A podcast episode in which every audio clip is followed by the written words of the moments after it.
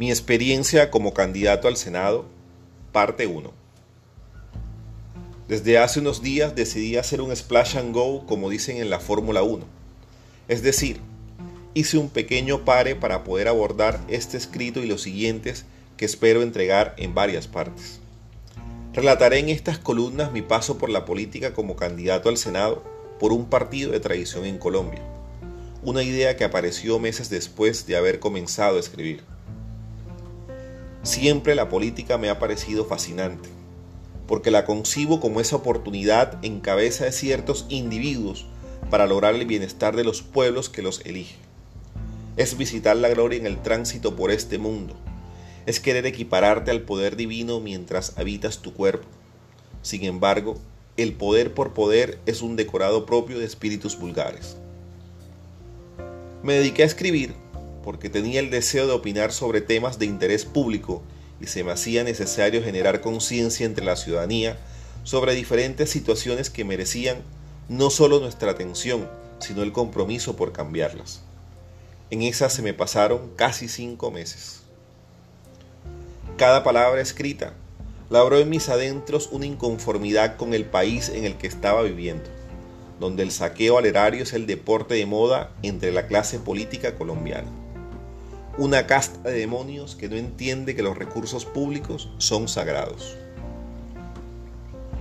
Tomar la decisión de salir del ejercicio de mi profesión de derecho como litigante para adentrarme en un mundo complejo y desconocido no fue nada fácil, sobre todo porque si se daban las condiciones sería muy difícil hacerlo, no solo por ser un desconocido, sino porque recursos económicos no había. Pasé días enteros meditándolo tratando de encontrar una respuesta del cielo. Los días transcurrían entre profundas reflexiones, hasta que, al despertarme una mañana, decidí enfrentarme a un nuevo reto, ser candidato al Senado. Inmediatamente me puse en contacto con un amigo con el que siempre he tenido afinidad con los temas sociales y políticos.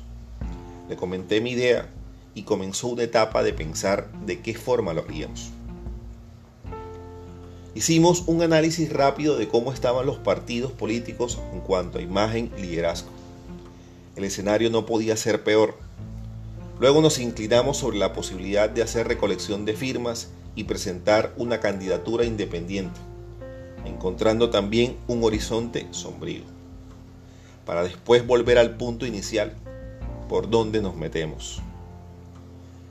Después de varios días debatiendo pros y contras de uno y otro lado frente a las dos perspectivas, escogimos presentar una candidatura como grupo significativo de ciudadanos.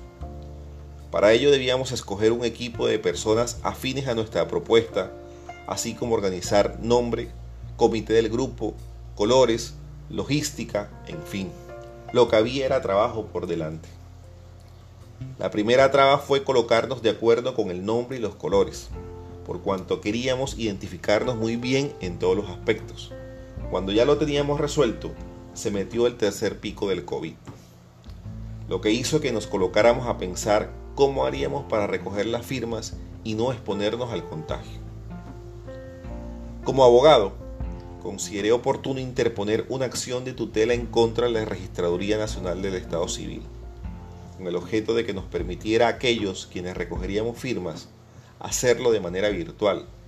Para ello, obviamente, la entidad tenía que destinar recursos y habilitar un medio para permitirlo. Me puse en ello.